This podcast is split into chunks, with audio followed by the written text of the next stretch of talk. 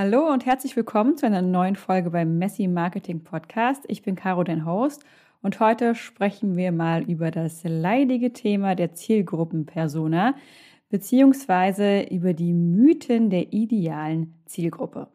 Wenn du schon ein bisschen länger in diesem ganzen Online-Business-Gedöns unterwegs bist, dann wirst du hundertprozentig auch schon mal über die Zielgruppe beziehungsweise über Zielgruppenpersonas drüber gestolpert und hast garantiert Sätze wie, du musst deine ideale Wunschzielgruppe oder deine Wunschkunden finden, ähm, zusammen mit Positionierung und deine Nische finden und so schon tausendmal gehört, dringt dir wahrscheinlich schon aus allen Ohren. Und weil sich zu dem ganzen Thema dieser Zielgruppen bzw. Zielgruppenpersonas auch so einige hartnäckige Mythen immer noch halten, dachte ich, ich nehme heute mal eine Folge auf, wo wir genau diese mal auseinandernehmen und mal genauer drauf schauen, wie du da jetzt wirklich in deine Zielgruppe rangehen solltest und was dir dabei hilft, diese zu finden bzw. zu bestimmen. Dann würde ich sagen, fangen wir einfach mal direkt an. Mythos Nummer eins ist, du kannst deine Zielgruppe allein durch einen theoretischen Fragebogen bestimmen. Das wäre dann eben so ein Zielgruppenpersona-Fragebogen, wo dann sowas drin steht wie Alter, Geschlecht, Beruf, äh, Familienstand, vielleicht wohnt er in einer Großstadt oder in einer Kleinstadt, ähm, Lieblingsfarbe, Lieblingsauto, was essen die Leute am liebsten? Und selbst auch mit anderen Fragen, die schon eher in solche Themen reingehen, wie was sind die Probleme in Bezug auf die Lösung, die du anbietest, ähm, in welchen Momenten spüren sie diese Probleme, was sind ihre Wünsche, die sie auf, äh, also in Bezug auf dieses Problem haben. All solche Fragen.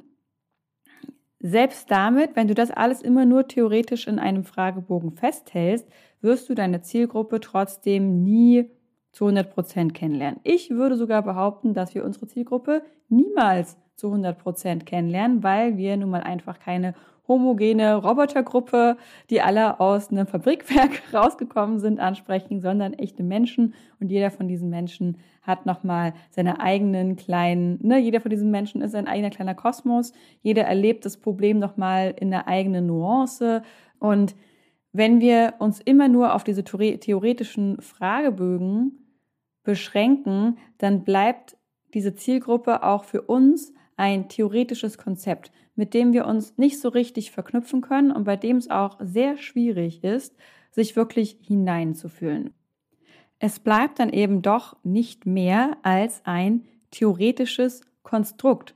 Und klar, in ein theoretisches Konstrukt kann man sich nun mal nicht hineinfühlen. Ganz anders, als würdest du jetzt an einen echten Menschen denken, beispielsweise einen guten Freund oder eben auch einen Kunden, eine Kundin, mit der du einfach sehr gerne zusammengearbeitet hast. dazu kommt, dass wenn man sich das alles nur theoretisch überlegt, nicht immer eine, ich nenne es jetzt mal, reale Person bei rauskommt. Natürlich nicht real, ist nur theoretisch, aber es kann natürlich auch passieren, dass wir uns eine Zielgruppenpersona überlegen, die sehr unrealistisch ist, also bei der es sehr unwahrscheinlich ist, dass es überhaupt Menschen gibt, die diesen Kriterien entsprechen. Und wenn wir uns jetzt einfach so theoretisch so ein, äh, ich nenne es jetzt mal Frankensteins Monster zusammendenken, können wir damit auch relativ schnell auf die Nase fallen.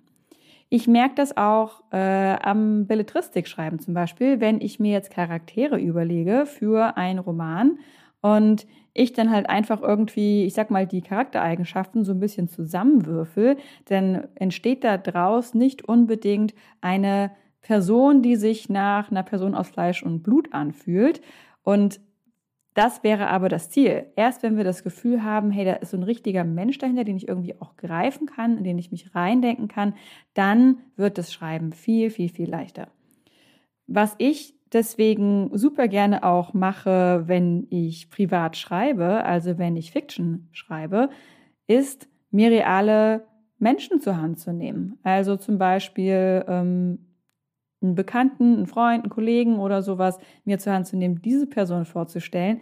Und ähnlich kannst du das natürlich auch mit deiner Zielgruppe machen. Wenn du einfach mal durch die Leute durchgehst gedanklich, mit denen du bisher schon gearbeitet hast und denkst, okay, welche Person davon war jetzt wirklich die Person, mit der es am absolut besten funktioniert hat, mit der ich jeden Tag wieder arbeiten könnte und es wäre so best experience ever, dann nimm doch einfach die Person als Beispielperson, stell dir vor, von wegen, okay, die würde ich gerne noch hundertmal ansprechen und dann nimm die doch zur Grundlage und dadurch fällt dir das Schreiben und das Ansprechen sehr, sehr viel leichter. Mythos Nummer zwei ist, dass du deine Zielgruppe bis zur Unterwäscheschublade am besten kennen solltest. Und damit meinte ich diese Sachen, die ich gerade eben angesprochen habe, in diesen Zielgruppenpersonas, wo es halt häufig um, ja, ich sag jetzt mal so random Information geht. Was für Klamotten hat die Person äh, am normalen Alltag an, bis halt, was ist so ihr Lieblingssoundtrack und äh, haben sie Geschwister oder nicht. Und während das manchen Menschen helfen kann, so ein griffigeres Bild für die Person zu kriegen, verspreche ich dir, dass es quasi A, also nur dieses griffigere Bild kriegt man viel, viel schneller, indem man einfach eine echte Person dem zugrunde liegt, als sich halt einfach so eine theoretische Person vorzustellen. Und B, sind das Informationen, die für dein Business völlig irrelevant sind. Es ist viel wichtiger, welche Werte sie vertreten, also deine Zielgruppe, welche Werte ihnen wichtig sind, nach welchen Werten sie Kaufentscheidungen treffen, ähm, wie ihre Lebensumstände zu deinen Produkten passen, beziehungsweise auch andersrum. Viel wichtiger ist, dass eure Wertvorstellungen zusammenpassen und dass du ihre Wünsche und ihre Probleme wirklich kennst, dass du dich da hinein empfinden kannst, in welchen Momenten deine Zielgruppe ihre Probleme wahrnimmt, wie sie die wahrnimmt, was so die ideale Wunschsituation wäre. Jetzt mal als Beispiel, du würdest Schwangerschafts-Yoga anbieten, dann ist ja wohl mal völlig egal, ob die werdende Mama lieber sexy Höschen oder lieber den Oma-Schlüpper trägt das hat überhaupt keinen Einfluss darauf, ob ihr als Kunden zusammenpasst oder nicht. Und daran erkennst du, wie irrelevant wirklich diese Informationen sind. Und das sind Informationen, wo man sich dann den Kopf drüber zerbrechen kann, was einem aber eigentlich gar nicht hilft. Viel, viel wichtiger ist, wie möchte sich die Person fühlen, wenn sie auf so einer Angebotsseite ist, damit sie dir glaubt, dass du diejenige bist mit dem besten Schwangerschafts-Yoga-Kurs online, äh, den es gibt und der am besten zu ihr passt. Und da ist es nicht wirklich relevant, ob du jetzt genau weißt, was sich in ihrer Unterwäscheschublade befindet. Kommen wir zu Mythos Nummer drei. Deine Zielgruppe muss einzigartig sein. Das ist einfach Quatsch. Da kannst du dich entspannt zurücklehnen. Du musst dir keine super innovative Zielgruppe aus dem Po ziehen, um deine Nische zu finden. Deine Zielgruppe kann genauso auch schon mal da gewesen sein. Es ist sogar ein gutes Zeichen, wenn du merkst, hey, meine Zielgruppe wird vielleicht sogar mit einem ähnlichen Produkt oder in der ähnlichen Branche angesprochen, weil dir das zeigt, dass dein Markt ist. Mythos Nummer vier. Du darfst erst starten, wenn du deine Zielgruppe schon bis ins kleinste Detail vorher kennst. Da halten sich super viele Menschen leider, leider dran auf und halten sich damit auch zurück, weil sie denken, hey, ich muss erstmal tausend Sachen vorher festlegen, es muss vorher schon alles stimmen, sonst kann ich nicht losgehen. Und wenn du diesem Gedanken gerade auf den Leim gegangen bist, dann würde ich dir von Herzen empfehlen, jetzt einfach mal loszugehen, denn ich verrate dir mal ein Geheimnis, deine Zielgruppe wird sich immer ändern. Ähm, und du wirst deine Zielgruppe immer besser kennenlernen. Gerade wenn du anfängst, deine Zielgruppe durch solche theoretischen Fragebögen kennenzulernen, wirst du relativ schnell merken, dass wenn du dann so, ich sag mal, ins echte Leben gehst, die echten Menschen sich davon höchstwahrscheinlich sehr unterscheiden werden. Und du wirst noch mal ganz andere Nuancen kennenlernen.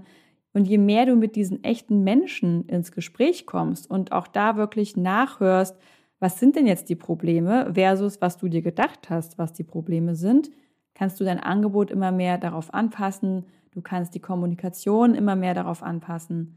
Und deswegen musst du nicht erst alles bis ins kleinste Detail vorher wissen und kennen, sondern du kannst dich daran Stück für Stück vorarbeiten. Und das ist einfach ein Prozess, der immer weitergeht. Das, was du als deine Zielgruppe deklarierst, das wird sich auch stetig verändern. Und damit kommen wir schon zu Mythos Nummer 5. Und das ist, dass wenn du deine Zielgruppe einmal festgelegt hast, dass deine Zielgruppe für always and ever ist. Und das ist auch einfach Quatsch, weil genauso wie du dich verändern wirst, wird sich dein Business verändern und damit wird sich auch deine Zielgruppe verändern. Natürlich ist es langfristig gesehen, wäre das super ideal, wenn wir am Anfang einfach eine Zielgruppe festlegen und dann da drumherum unser Business aufbauen und das dann einfach für die nächsten 10, 20 Jahre so fahren. Wir müssen jetzt aber mal realistisch bleiben und wenn du dir mal Leute anschaust, die auch in unserer Online-Business-Bubble sehr groß sind, wirst du bei jedem von denen feststellen, dass die sich in ihrer Zielgruppe und in ihren Produkten entwickelt haben und jetzt andere Menschen ansprechen als noch vor zwei, drei, fünf oder sogar zehn Jahren. Die Menschen verändern sich, die Interessen verändern sich auch. Ich kann dir versprechen, wenn du jetzt äh, die größte Freude daran hast, über Thema X zu sprechen, in fünf Jahren wirst du denken, mein Gott, wenn mich noch einmal, einmal jemand dazu fragt, hau ich die Faust gegen die Wand. Es muss jetzt einfach in eine andere Richtung gehen, deine Interessen werden sich verändern. Und das ist völlig normal und das ist auch das Schöne. Und dadurch werden sich natürlich auch deine Produkte verändern und dadurch wird sich auch deine Zielgruppe verändern. Deine Zielgruppe wird auch mit dir zum Teil erwachsen. Und genau deswegen ist das ja so ein schöner Prozess. Genau deswegen, das geht, ne, dieser, diese Tatsache geht auch so schön einher mit Mythos Nummer 4, dass du alles vorher theoretisch so im Detail geplant haben musst. Daran siehst du, dass das totaler Quatsch ist, weil sich deine Zielgruppe eben immer weiter verändern wird. Und da kannst du jetzt noch so lange Zeit da rein investieren, dass es theoretisch alles stimmt und theoretisch alles 100% erfüllt ist und in deinem Persona-Fragebogen bei jeder Antwort, äh, äh, bei jeder Frage eine Antwort steht. Aber du wirst sehen, dass sich das sowieso verändert. Selbst wenn du so einen Fragebogen hast, dann dürftest du den ungefähr einmal im Jahr mal erneuern, mal schauen, hey, hat sich da was gewandelt?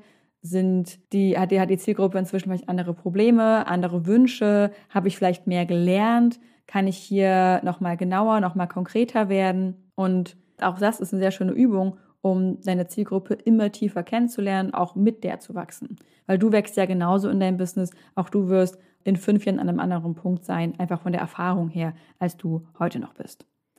So, fassen wir also nochmal die fünf Mythen rund zur idealen Zielgruppe zusammen. Das ist Mythos Nummer eins.